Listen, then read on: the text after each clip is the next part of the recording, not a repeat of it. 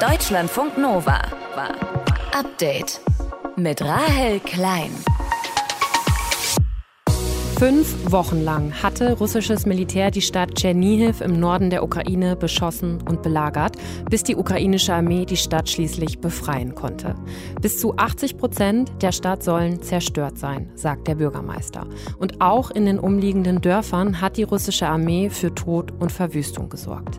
Aber in vielen Orten hat jetzt auch der Wiederaufbau begonnen. In Jahidne zum Beispiel, wo jetzt viele Freiwillige dabei mithelfen, das Dorf wieder aufzubauen. Das war irgendwie skurril. Du hast irgendwie mhm. Wonderwall laufen, äh, die, die räumen diese kaputten Häuser auseinander. Also das, das passte irgendwie nicht zusammen und irgendwie doch, weil es diesen Kontrast, den du gerade im Land hast, total gut zusammenfasst. Das sagt unser Korrespondent Vassili Golod, der die Helferinnen und Helfer begleitet hat und für uns aus der Ukraine berichtet.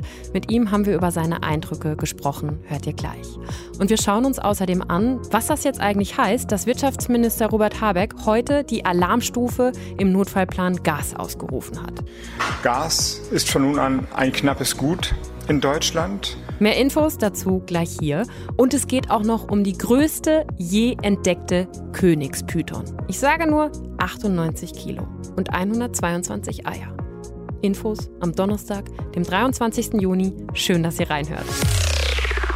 Deutschlandfunk Nova. Die russischen Angriffe auf die Ukraine, die konzentrieren sich ja seit einigen Wochen vor allem auf den Osten und den Süden des Landes. Und da, wo die russischen Truppen abgezogen sind oder vertrieben wurden, hat der Wiederaufbau begonnen. Zum Beispiel im Norden der Ukraine, in der Region Chernihiv. Und da helfen auch viele Freiwillige mit, wie zum Beispiel Andrei aus Kiew.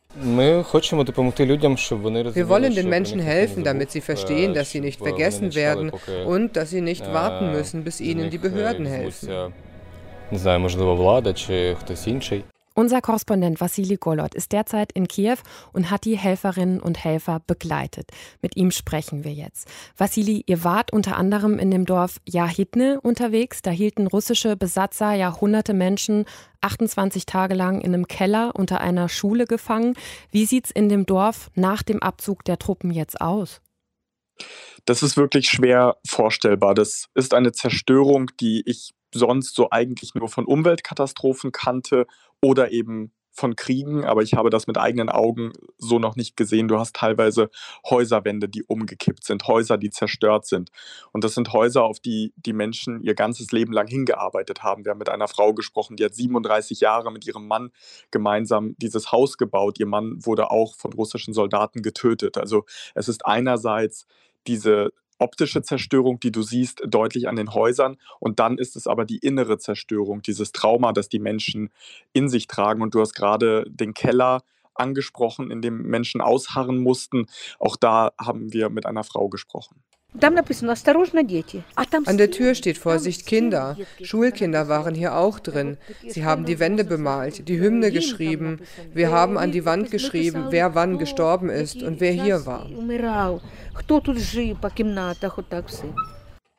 Wir sind bewusst nicht mit ihr in diesen Keller gegangen, weil das retraumatisierend ist, aber ich war mhm. selbst in diesem Keller und da sind an den Wänden Zeichnungen von Kindern, die dort einfach gemalt haben. Ähm, es ist ein kleiner Raum, der als Klo benutzt wurde. Also das sind Verhältnisse, die man sich nicht vorstellen kann. Und die Menge an Menschen in diesem kleinen Keller, die dort drin war, auch das ist etwas, das ist schwer vorstellbar. Wer sind denn jetzt die freiwilligen Helferinnen und Helfer, die dann ja vor allem auch an den Wochenenden rauf in die Dörfer in den Norden fahren, von Kiew aus auch, um da beim Wiederaufbau mit anzupacken? Das sind sehr, sehr unterschiedliche Leute. Das sind teilweise Menschen, die selbst geflüchtet sind vor dem Krieg aus dem Osten der Ukraine und die jetzt sagen, wir wollen mithelfen, wir wollen beim Wiederaufbau unseres Landes mit dabei sein.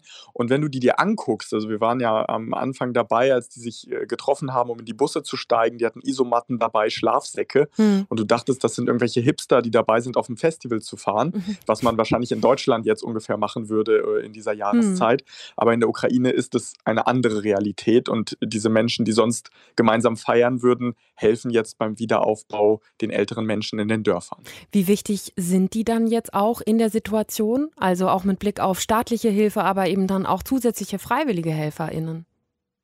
Sehr, sehr wichtig. Ich habe schon den Eindruck bei den Menschen, dass sie es auch selber machen wollen. Sie wollen gar nicht so lange auf staatliche Hilfen warten, auch weil das kompliziert ist. Sie wollen sich auch selbst beweisen, wir können das gemeinsam schaffen. Und es ist einerseits die Unterstützung auch physisch für die alten Menschen, aber es ist natürlich auch mental eine riesige Hilfe. Das ganze Land ist traumatisiert und wenn du dir gegenseitig hilfst, wenn du auch Identifikationsfiguren hast, ne, das sind ja immer wieder die gleichen jungen Leute, die dann in diese Dörfer rausfahren, du erkennst die wieder wieder. Du siehst auch, dass da richtig so Beziehungen, vielleicht sogar mhm. Freundschaften entstehen und das ist etwas sehr, sehr Besonderes. Spiegelt sich das dann auch in der Stimmung bei den Helferinnen und Helfern wieder oder wie hast du die wahrgenommen, die Stimmung? Absolut. Also es sind junge Menschen, die irgendwie helfen wollen und die auch nicht in dieser tristen Trauerstimmung versacken wollen. Das merkst du daran. Die haben Musik angemacht, die haben versucht, sich so ein bisschen auch zu motivieren in diesem ganzen Szenario. Und das war irgendwie skurril. Du hast irgendwie mhm. Wonderwall laufen, äh, die, die räumen diesen, diese, diese kaputten Häuser auseinander. Also das, das passte irgendwie nicht zusammen und irgendwie doch, weil es diesen Kontrast, den du gerade im Land hast, total gut zusammenfasst. Einerseits die massive Zerstörung, die auch weitergeht, der brutale Krieg, der im Osten weitergeht und andererseits dieser unbedingte Willen, das eigene Leben wieder in die Hand zu nehmen und einfach weiterzuleben, wieder aufzubauen und nach vorne zu gucken und eine klare Perspektive zu haben. Und haben die Menschen beispielsweise in Jahidne Angst, dass die russischen Truppen nochmal wiederkommen könnten und dass ja dann auch ja, Wiederaufbau umsonst gewesen sein könnte? Ja, absolut. Also du spürst die Angst. Es ist niemand äh, in diesem Land, der sich absolut sicher fühlt und sagt, ich bin jetzt entspannt. Auch mhm. die Menschen in Kiew, die wir hier auf den Straßen sehen, die versuchen normal zu leben. Aber auch jetzt gerade vor wenigen Minuten, kurz vor unserem Gespräch, ist der Sirenenalarm zu Ende gegangen. Eine halbe Stunde vorher ging er los. Ähm, also auch das ist sozusagen die Lebensrealität. Aber die Angst äh, ist ständig da. Und eine ältere Frau im Dorf sagte mir, ich mache ähm, kein, kein Licht an, weil ich Angst habe, dass die irgendwie das sehen und uns wieder beschießen. Also das, das spürst du, das ist tief drin und das ist ein Trauma, das, glaube ich, bis zum Ende des Lebens bleiben wird. Unser Korrespondent Vassili Golot ist derzeit in Kiew und hat uns berichtet, wie freiwillige HelferInnen beim Wiederaufbau der zerstörten Dörfer helfen. Dank dir, Vassili, und pass gut weiter auf dich auf.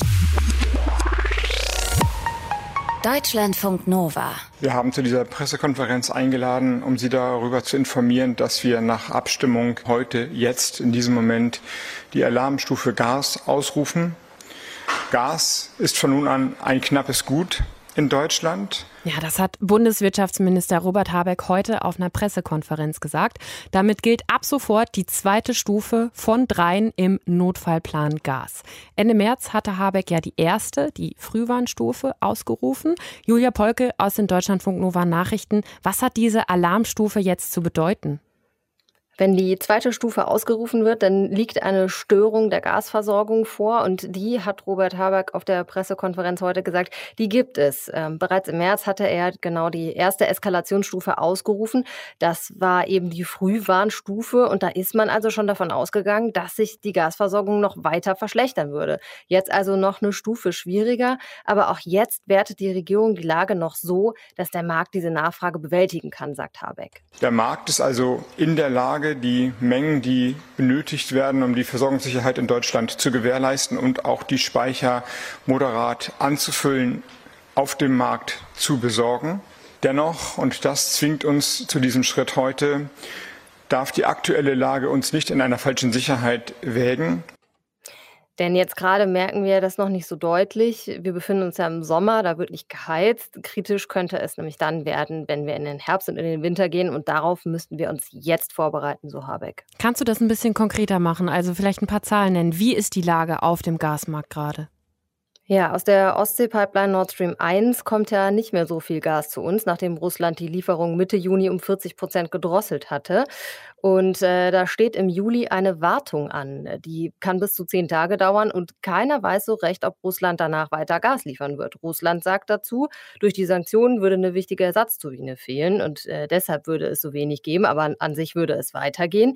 Wichtig ist jetzt zum einen, die Gasspeicher äh, bei uns in Deutschland weiter zu füllen. Der Füllstand ist jetzt bei circa 58 Prozent, um für den Winter gerüstet zu sein. Das Ziel ist aber bis November einen Füllstand von 90 Prozent zu erreichen. Und deshalb ruft Habeck auch wieder zum Energiesparen auf, damit mehr für die Speicher übrig bleibt. Gleichzeitig schaut sich die Bundesregierung nach alternativen Anbietern und äh, Flüssiggas um. Das könnte zum Beispiel aus den USA kommen. Und ist es wahrscheinlich, dass auch noch die letzte Stufe dieses Notfallplans ausgerufen wird?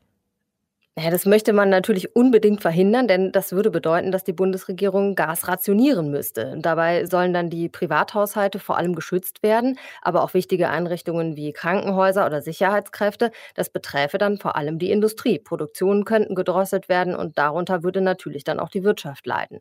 Und Habeck möchte den Markt jetzt aber erstmal weiter beobachten und auch nochmal eine Finanzhilfe an Geringverdiener auf den Weg bringen, damit die eben die hohen Gaspreise bezahlen können.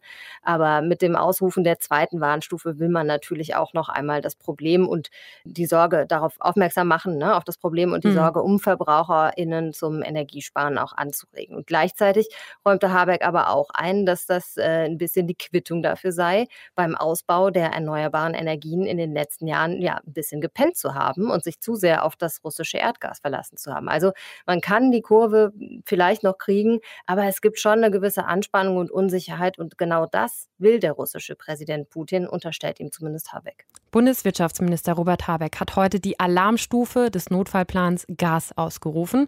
Das heißt, der Markt kann die Versorgung aktuell noch gewährleisten, aber man muss jetzt auch Alternativen finden, um gut durch den Winter zu kommen. Infos von Julia Polke aus den Deutschlandfunk Nova Nachrichten. Deutschlandfunk Nova. Ja, egal wie alt wir sind, die Deutschen spielen. Sie zocken. Laut Zahlen des Branchenverbands Game ist die Zahl der GamerInnen in Deutschland gestiegen. Mittlerweile spielen sechs von zehn Menschen in Deutschland Computer- und Videospiele. Martin Schütz aus der Deutschlandfunk Nova Redaktion, du hast dir die Zahlen des Game angesehen. Wer spielt denn genau? Weil ich bin's nicht. Du nicht, damit wird's schon eng, ne? Dann haben wir Absolut. einmal jemanden, der nicht spielt. Gut, bei den Geschlechtern ist es nahezu gleich verteilt. Also Frauen machen ungefähr 48 Prozent der Spielenden aus. Das Alter ist gestiegen in den vergangenen Jahren. Mittlerweile ist der durchschnittliche Gamer oder Gamerin äh, 37,6 Jahre alt. Das heißt, die Jüngeren bleiben GamerInnen. Es kommen nur neue Menschen immer dazu? Genau, vor allen Dingen äh, aus den Bereichen Ü50 und Ü60. Aha, ja. Aha. Äh, die machen mittlerweile fast ein Drittel der GamerInnen in Deutschland. Deutschland aus. Aber keine Sorge, also es werden sich jetzt keine Familiendramen abspielen, weil irgendwie Eltern bei Fortnite auf ihre Kinder schießen. Beruhigend. Ähm, ja, je älter die Kundschaft, desto, sagen wir, technisch anspruchsloser sind die Spiele eher. Also das geht dann eher so um so ein digitales Kartenspiel oder ein Quizspiel, Backgammon, so was man früher analog gespielt hat, kann man jetzt ja auch ganz gut. Wie hieß das nochmal mit den Karten? Schnipsen? Dieses, nein, nein, nein, so. das mit den Karten. Solitär. Ja. Das habe ich auch gespielt. Gut, das ist jetzt vielleicht nicht unbedingt so das Ding für Gamer, aber es ist ein Einstieg. Und Entschuldigung, es ist ein macht, Computerspiel gewesen. Wir sind mich. ein freies Land. Danke. Mhm. Woher kommt denn jetzt dieses Marktwachstum? Also ganz wichtig für den Anstieg sind Handys und Tablets. Da gibt es mittlerweile ja von den Mobilfunkanbietern für relativ wenig Geld große Datenpakete oder sogar ganz spezielle Gaming-Tarife. Mobile Geräte sind die Treiber des Booms, sagt Felix Falk, der Geschäftsführer des Branchenverbands Game. Bei der Plattformverteilung sind mobile Spiele auf jeden Fall ganz weit vorne, weil ähm, da natürlich auch die Menschen einfach ja, so ein Smartphone, ein Tablet ähm, ganz schnell dabei haben. Die Hürde ist gering. Ich muss mir nicht Hardware und Technologie zu Hause zusammenbauen, hinstellen, sondern ich habe es einfach in der Tasche, kann sofort losspielen. Und das ist auch Erfolgsfaktor dafür, dass die meisten Spiele und der meiste Umsatz im mobilen Bereich gemacht wird. Ja, und der gesamte Umsatz, der ist natürlich auch nochmal gestiegen. Was ja jetzt nicht unbedingt wundert. Also wenn mehr Menschen spielen, dann sind halt auch mehr Kundinnen und Kunden da. Das ist eine, äh, eine interessante Logik, die du da aufwirfst. Das stimmt im Grundsatz. Aber es gibt ja auch durchaus viele kostenlose Spiele, die vor allen Dingen auch ältere Menschen dann spielen. Solitär. Beispielsweise, genau. Und überall blinkt halt Werbung auf und damit hat es sich. Also da wird dann nicht jetzt der Riesenumsatz durch den Verkauf gemacht oder so. Hauptgrund für den Umsatzplus ist die Pandemie. Also wer zu Hause sitzt, nicht ins Kino oder ins Restaurant oder einen Club gehen konnte, der hat halt dann durchaus mal gezockt und da wurde teilweise richtig aufgerüstet, damit zu Hause das Gaming-Paradies Paradies entsteht und man ein wenig dem Alltag entfliehen kann. Da kommt mittlerweile ein ziemlich strammer Umsatz in Deutschland zusammen. 10 Milliarden Euro, sagt Felix Falk. Bei den 10 Milliarden Umsatz ist tatsächlich alles drin. Die Hardware, also Gaming Equipment ist dabei und natürlich die Spiele und auch die Services. Also es ist ja wirklich eine ganze breite Palette von Möglichkeiten, wie da im Umsatz auch gemacht wird. und laut Game eben mehr Umsatz als mittlerweile Film- und Kinobranche machen vor der Pandemie. Also ne, könnte man ja sagen, die hatten einen Einbruch, aber nein, da ist die Gaming-Industrie vorbeigezogen. Aber bei der Hardware, ne, da denke ich automatisch an Konsolen, mhm. die aus Japan oder den USA kommen, bei VR-Brillen auch. Gibt es denn mittlerweile eine nennenswerte deutsche Industrie, die von dem Aufschwung auch profitiert? Also die deutsche Games-Industrie ist immer noch ziemlich klein, muss man sagen. Also von 100 Euro, die hier ausgegeben werden, landen nur ungefähr 5 Euro in deren Taschen. Äh, aber sie holen langsam auf, zumindest ein bisschen. Und das liegt an Andreas Scheuer. Ja, der Mann, der hm, zum Beispiel klar. die Lkw-Maut versemmelt hat, der war ja auch Digitalminister unter Angela Merkel und hat eine Computerspieleförderung aufgelegt, die so langsam, langsam, langsam erste Erfolge zeigt. Es gründen sich mehr Entwicklerstudios, weil sie leichter an Geld rankommen und ältere Studios wachsen, weil sie halt auch Kohle kriegen. Wow, Du meintest es wirklich ernst. Denkst ja. du, Andreas Scheuer spielt auch solitär? Das frage ich mich. Naja. Äh, er ist ja nicht mehr Digitalminister auf jeden Fall. Vielleicht spielt er jetzt solitär. Wie läuft das denn in der neuen Bundesregierung? Ja, da ist die Zuständigkeit für die Computerspielindustrie vom Verkehrsministerium zum Wirtschaftsministerium gewandert. Das leitet Robert Habeck und der hat angekündigt, dass er die Gamescom in diesem Jahr eröffnen will. Also äh, eine der weltweit wichtigsten Messen für Computerspiele, die hier in Deutschland und in Köln stattfindet. Also, das soll ein Zeichen dafür sein, sein, dass die Branche einen hohen Stellenwert auch in der neuen Bundesregierung hat. Die verbraucht aber auch viel Strom. Deutschlandfunk Nova. Alles wird teurer. Für alle. Also auch für Studierende. Diese Woche hat der Paritätische Wohlfahrtsverband eine Studie veröffentlicht und in der heißt es, 30 Prozent aller Studierenden leben in Armut. Also fast jeder und jede Dritte. Damit sich das ändert und weil eben die Inflation so hoch ist, hat der Bundestag heute ein neues Gesetz beschlossen mit neuen Regeln fürs BAföG. Was darin steht, weiß Hauptstadtjournalistin Eva Huber. Es gibt einige Verbesserungen durch das Gesetz, zum Beispiel die BAföG-Sätze. Die werden erhöht um knapp 6 Prozent. Außerdem wird es mehr Geld beim Zuschuss für Kinderbetreuung, Krankenversicherung oder die Wohnung geben. Der Höchstbetrag, äh, der lag bisher bei 861 Euro und das werden jetzt ja etwas mehr als 930 Euro sein. Es sollen mit dem neuen Gesetz auch mehr Studis vom BAföG profitieren. In der Kritik stand nämlich auch immer wieder, dass es zu wenig Menschen BAföG bekommen, wie Eva Huber erklärt. Im Moment sind das nämlich gerade mal ja rund 11 Prozent der Studierenden. Deshalb erhöht die Ampelkoalition mit dem Gesetz jetzt die Freigrenze für das Einkommen der Eltern, setzt sie hoch auf rund 2400 Euro. Das heißt, verdienen die Eltern weniger als das, dann kann man BAföG beantragen. Und außerdem steigt die Altersgrenze auf 45 Jahre. Mehr Geld klingt ja erstmal gut, aber es gibt auch viel Kritik am neuen Gesetz. Es ist vielen nämlich zu wenig. Die Opposition sagt, ach, das ist ja nur ein Reformchen. Union, AfD und Linke meinen, naja, das bisschen mehr BAföG gleicht ja nicht mal die Inflation aus. Die Regierungskoalition, die hält dagegen und sagt, es war jetzt einfach wichtig, schnell was zu verbessern, aber es sollen da noch weitere Reformen kommen. Heute hat der Bundestag das BAföG erhöht. Das ist die gute Nachricht. Die schlechte ist, es ist weniger erhöht worden, als die Inflationsrate aktuell ist. Wie ihr das da draußen findet, das haben wir unseren Deutschlandfunk Nova-Reporter Stefan Beuting gefragt. Er hat heute mit Studierenden gesprochen, die mit sehr wenig Geld auskommen müssen. Hey Stefan, ähm, ich habe das jetzt in verschiedenen Gruppen geteilt und ich habe auch schon die eine oder andere Rückmeldung bekommen. Ich hoffe, die antworten dir auch. Das ist Alina, Psychologiestudentin, Nachbarin. Grundsätzlich kann ich mir vorstellen, dass sich da vor allem die Leute angesprochen fühlen, die tatsächlich irgendwie sich ähm, in Armut fühlen. Alina bekommt Unterstützung von ihren Eltern. Sie erzählt mir, dass ihre Ansprüche und die Miete nicht allzu hoch sind. Dass sie mit Foodsharing und Too Good To Go eigentlich ganz gut über die Runden kommt. Sie sagt, sie fühlt sich nicht arm. Doch dann meldet sich Vanessa.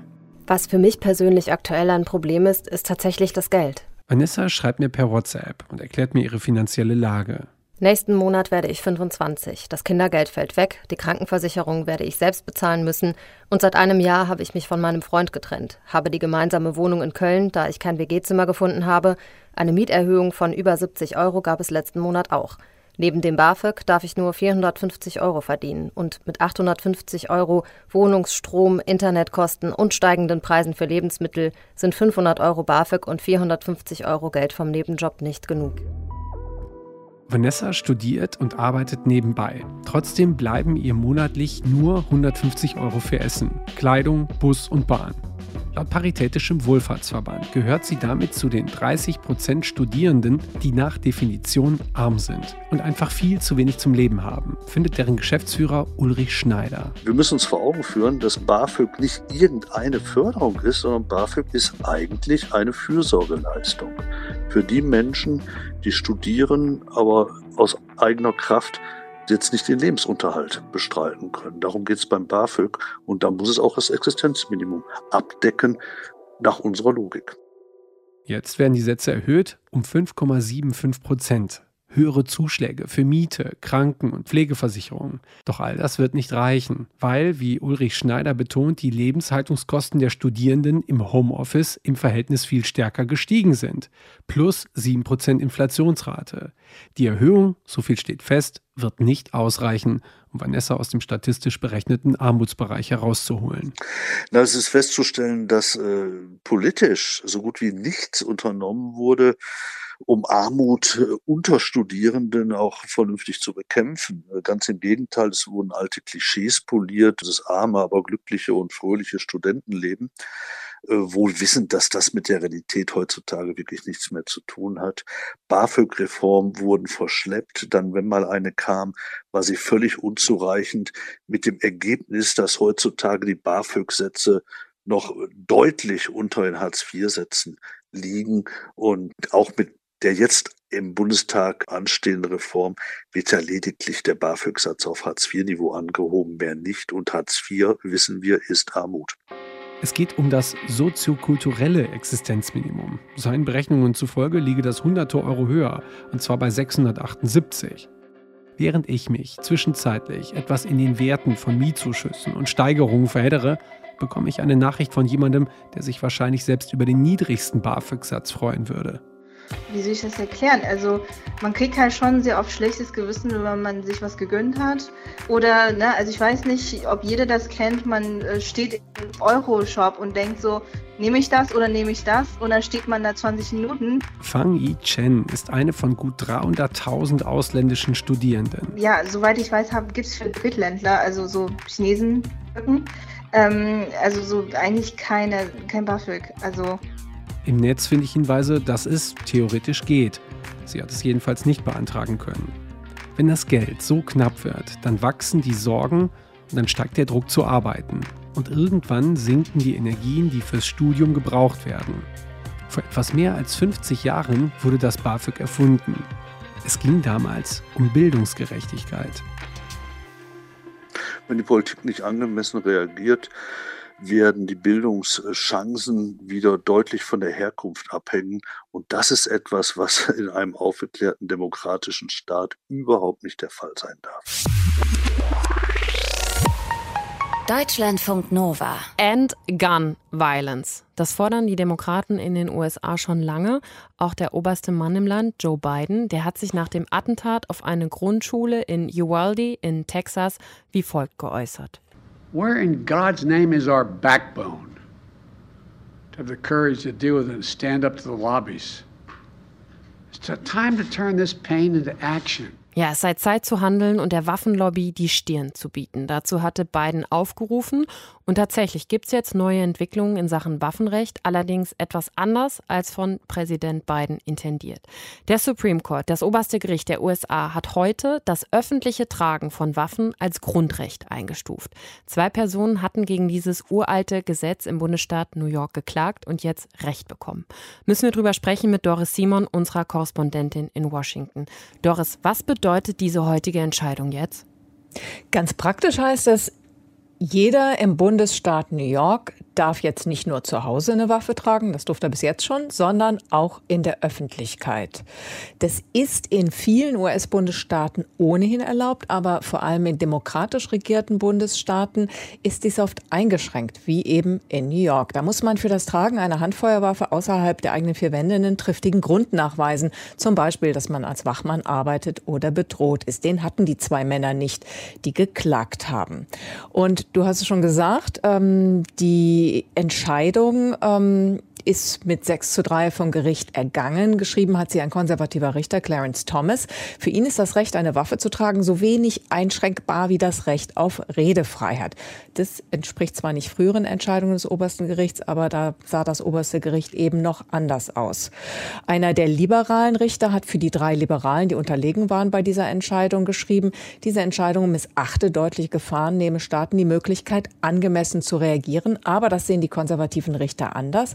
Einer von ihnen schrieb, das New Yorker Gesetz, das habe auch die Massenerschießung in Buffalo im Mai nicht verhindern können. Hm. Wen betrifft diese Entscheidung jetzt?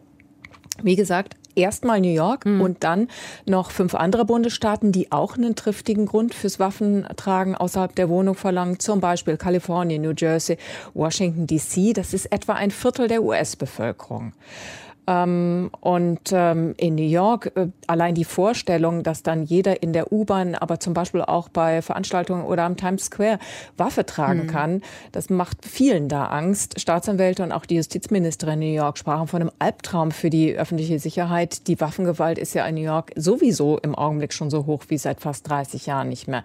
Präsident Biden, ja, den haben wir eingangs gehört, der hat sich heute tief enttäuscht geäußert. Er hat gesagt, diese Entscheidung, die widerspreche dem gesunden Menschen Menschenverstand und der Verfassung und sollte alle tief besorgt machen. Was aber jetzt auch noch offen ist, Untere Gerichte zum Beispiel, die haben bislang Einschränkungen beim Waffentragen oft bestätigt in diesen Staaten. Die dürfen das nicht mehr. Und mhm. Experten fürchten, dass es auch eine Welle von weiteren Klagen geben könnte, eben nicht nur, wo man eine Waffe tragen darf, sondern auch welche Waffen und wer das darf.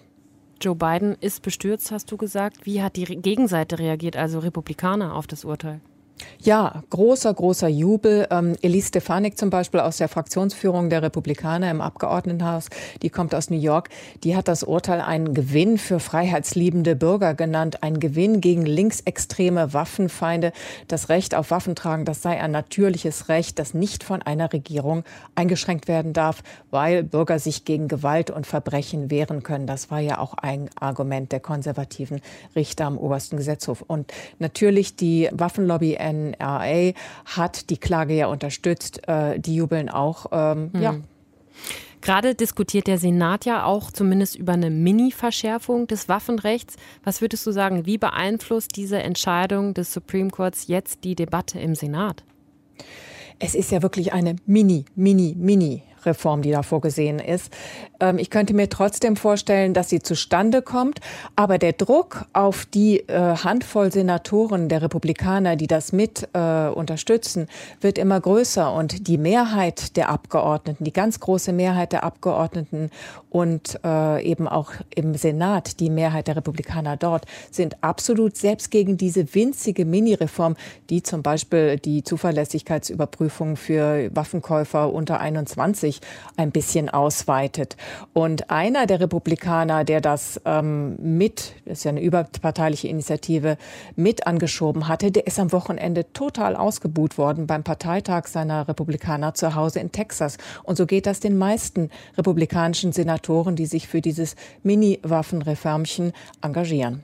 Der Supreme Court in den USA hat das öffentliche Tragen von Waffen heute als Grundrecht eingestuft. Was das bedeutet, Infos von unserer Korrespondentin Doris Simon. Dank dir. Deutschlandfunk Nova. Also als ich das Foto gesehen habe, ne, da habe ich schon gedacht, Alter, was für ein Moped. So dick wie ein LKW-Schlauch, den man so zum Wasserrutschen nimmt. Die Rede ist von einer Tigerpython, die BiologInnen jetzt in Florida entdeckt haben. Wiegt fast 100 Kilo, ist 5 Meter lang, hatte 122 Eier in sich und ist die jemals je entdeckte größte Tigerpython. Viele Menschen kriegen bei der Vorstellung Schnappatmung, andere finden es absolut faszinierend. Zur letzten Kategorie gehört Markus Bauer. Er ist Leiter der Auffangstation für Reptilien in München und mit dem spreche ich jetzt über dieses riesige Teil. Markus, ich weiß, dass Pythons groß werden können, aber so groß, das ist doch schon außergewöhnlich, oder? Ja, sag mal so, das ist ein im oberen Durchschnitt angesiedelt großes Tier. Die können durchaus einmal sechs Meter lang werden. Ähm, aber das ist schon Oschi. Also das muss man ganz klar sagen. Großes, dickes Weibchen. Warum gibt es überhaupt so viele Pythons in Florida? Da werden ja regelmäßig auch wirklich sehr große Schlangen gefunden und entfernt. Ja, das ist, denke ich, ein gesellschaftliches Problem in den USA, dass Tiere als Heimtiere angeschafft werden. Die haben da ein bisschen andere denke, als wir Europäer. Die leben dann frei in der Wohnung und irgendwann werden sie lästig und ähm, schlicht und ergreifend rausgeschmissen. Und gerade Florida ist so ein, so ein Staat, in dem diese ja, Wegwerftiere natürlich sehr gut überleben können, weil es halt tropisches Klima hat. Die haben ja nicht nur mit Pythons ein Problem, sondern auch mit Leguanen, die die Leute als Heimtiere hatten und ausgesetzt haben. Und in Florida können sich diese Tiere halt auch vermehren und halten und machen dadurch Riesenprobleme, weil sie halt die heimischen Tiere massiv dezimieren und in Bedrängnis bringen. Das heißt, das sind in der Regel einfach ausgesetzte Haustiere dann. Genau. Ja, mhm. das sind Tiere, die verantwortungslose Menschen einfach vor die Tür setzen, ganz, ganz genau. Und die werden dann aber regelmäßig irgendwie eingefangen und auch, ja, was passiert dann mit den Schlangen? In Florida werden die getötet. Da darf man jetzt gar nicht so sehr den Stab drüber brechen. Die EU hat ähnliche Regelungen für invasive Arten auch innerhalb der EU. Also Waschbären zum Beispiel werden bei uns auch, wenn man sie antrifft, abgeschossen. In Florida ist halt der Hintergrund, dass die zum Beispiel die Alligatoren, die da ja leben und die da vorkommen, zum Teil ganz massiv in, in Bedrängnis bringen. Und in Florida werden mittlerweile Kopfgelder für so Tiere ausgesetzt oder es gibt Wettbewerbe, wer die meisten oder die größten Pythons fängt, weil die da wirklich ein ganz ernstzunehmendes Problem sind. Hm. Diese Python hatte ja 122 Eier in sich, heißt 122 potenzielle neue Schlangen. Wie wichtig ist das dann, dass man so eine Riesenschlange mit so viel potenziellem Nachwuchs auch fängt bei der Bekämpfung von invasiven Riesenschlangen? Naja, es ist grundsätzlich wichtig, dass man eben die, die Reproduktion irgendwie versucht, in den Griff zu kriegen. Somit war es aus amerikanischer Sicht natürlich ein Glücksfall, dass diese 122 Eier nicht gelegt und bebrütet worden sind. Letzten Endes ist es ganz wurscht, ob, ob ein erwachsenes Tier da unterwegs ist oder ob, ob Jungtiere unterwegs sind. Die gehören da einfach nicht hin. Mhm. Und man muss versuchen, das in den Griff zu kriegen. Und kann man aus diesem Fund jetzt noch irgendwelche wissenschaftlichen Erkenntnisse oder was auch immer ziehen?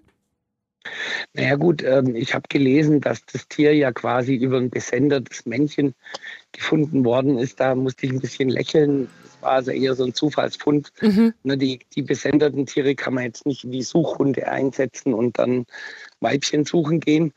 Aber natürlich bringen diese ganzen Daten, die da auch erhoben werden, sehr vieles um das Invasionspotenzial dieser Art, also die Vermehrungsfähigkeit, die Gefahren, die für die heimische Natur daraus entstehen und so weiter, besser verstehen zu können. Da wissen wir noch viel zu wenig. In Florida ist die größte je entdeckte Python gefunden worden. Markus Bauer von der Reptilienauffangstation in München hat uns das Ganze eingeordnet. Und ich hoffe, ihr könnt heute Nacht ruhig schlafen, trotz Schlangentalk hier. Deutschlandfunk Nova. Update. Immer Montag bis Freitag auf deutschlandfunknova.de und überall, wo es Podcasts gibt. Deutschlandfunk Nova.